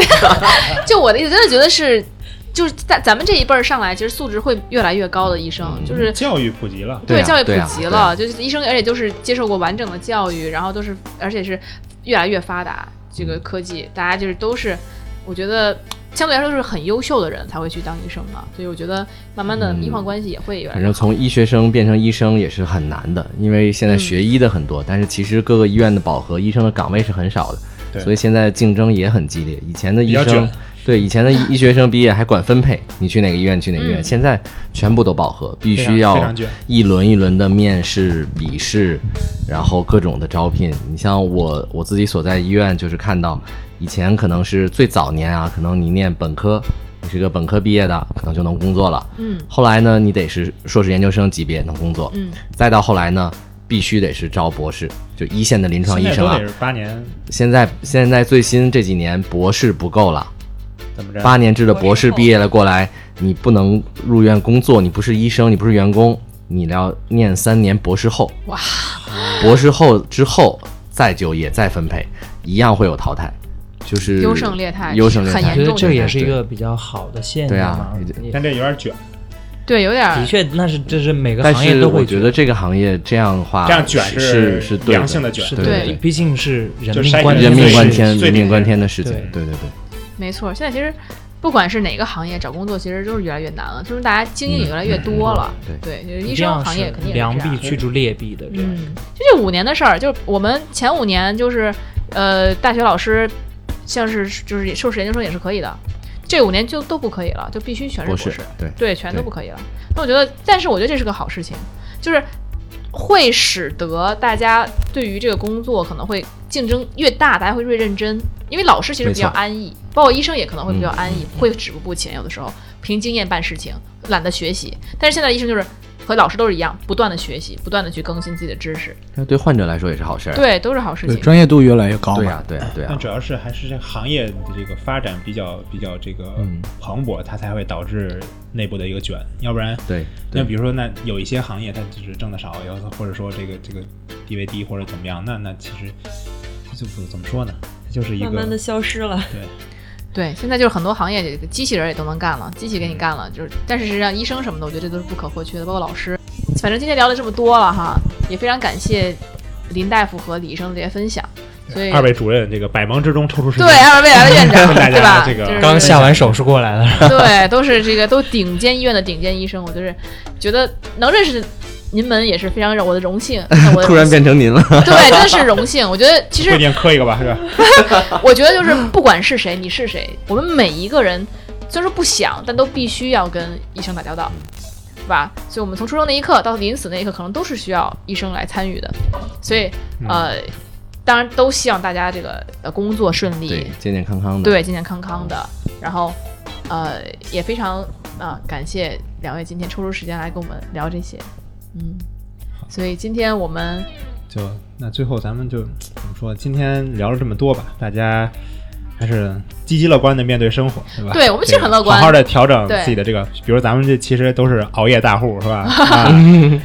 这个是这个也不注重什么吃喝什么的，还是都注意点儿啊。对我还有个就问题就是，就有些影视作品里面他会就是做手术嘛，作者会落下什么东西在里面，这个会不发会生。可能不可能，绝对不会这个发这个真我们实这样不可能。哎但是有人说会拉啊纱布，我跟你说，啊所有的这个医疗的所有的行为，医院最讲究的就是我们叫什么三查七对啊，就是这些是第一保证的，所有人都在检查这些东西，那纱布不会护士以及台下那护士，大家就放会心不了，就是停会的不停地去数这这个纱布的数啊在你做到每一步了，咱们数一遍，今天打上台十个数一遍，等你缝到皮了再数一遍，等你到哪一步了再数一遍，哦就不停的核查，包括输液，你平常不停的核查你这个人名字叫什么，女为什么人 ID 哎可号是我怎么听过好像有人把不是什么为什么东西你输液的时候会护士一遍一遍的叫你名字？其实就就是是他们核对对啊，但即使这样下也会出现百密一疏嘛。百密一疏也会有出现，比如说输错了的，啊或者真的偶尔有点手术有点什么问题啊，包括找针，我们有时候手术对涉及到针找缝不着针了，你少一根针，那手术别结束，你必须得找到这个针在哪儿。首先不能在病人的身体里，其次呢，你掉到哪儿了，你得找是在哪个单子。我刚不说了吗？铺的各种的单子，嗯啊就那么小的一根针，大家就得找，所以大夫就必须找，就是这样的情况发生很严谨的就事情很严重的医疗事故了嘛。对，就是这些看似很小的事儿，呃，在医疗圈儿都是很大的事儿，哎所以我们会很谨非常慎，小心非常谨慎，非常小心，多小心都不过分。那医生肯定肯手都很巧吧？比如我这缝针穿线的就干不好活，针线活的还练这个练东西都是能练的，你干不好也是因为你没练过。当然有一部分天赋，可能有的人可能天生就是心灵手巧，他对，上有手人很有人就快，缝的很好看，对他有的人就成缝得长很曲丑线很短，但是没有练不出来的。那你说全天下高矮胖瘦的什么样的医生没有？不对都做手术吗？啊，是就是可以练出来，还是一项那个技术工种，就祝愿大看家你用心不用心了。祝愿大家此生不做手术。对，祝愿祝愿大家健健康康的。那今天听了这么多的故事，我相信大家有自己的感慨和自己的想法，呃，非常欢迎你呢。如果有任何想法和感慨呢，啊，当然了，也欢迎你，如果对我们的 slogan 有什么建议的话啊，都哎可 有以道理啊，我们留是一个没有言。 slogan 的。对，都可以留言，然后都可以告诉我们，联系我们。然后呢，也希望呢，如果你们对于呃医生有什么样的问题呢，也可以给我们留言，然后我们可以去咨询我们这两位好朋友，然后给大家一些答复。嗯欢迎大家提问。啊，欢迎大家提问，但是还是建议大家呢，这个尽量不要网络看病啊，还是去正规医院啊，对对对正对当当地然正规的大医说得院好去说挂得号啊，去挂号。然后呢，其实我们也是尊重大夫这么多年的学习成果以及劳动成果，对吧？啊，我们去挂有号，病肯定是要去然后看来医院的，去医院看医生。但是就是如果你有对医生有什么好奇呀、小嗯小问题呀、对对对对哎这，些欢迎我联可以系我们聊哈，聊没准我们也好奇呢，想知道的。 OK，对好，那好啊，那感谢大家收听今天这期的节目，那么下期再见啦，拜拜拜拜拜。拜拜。拜拜。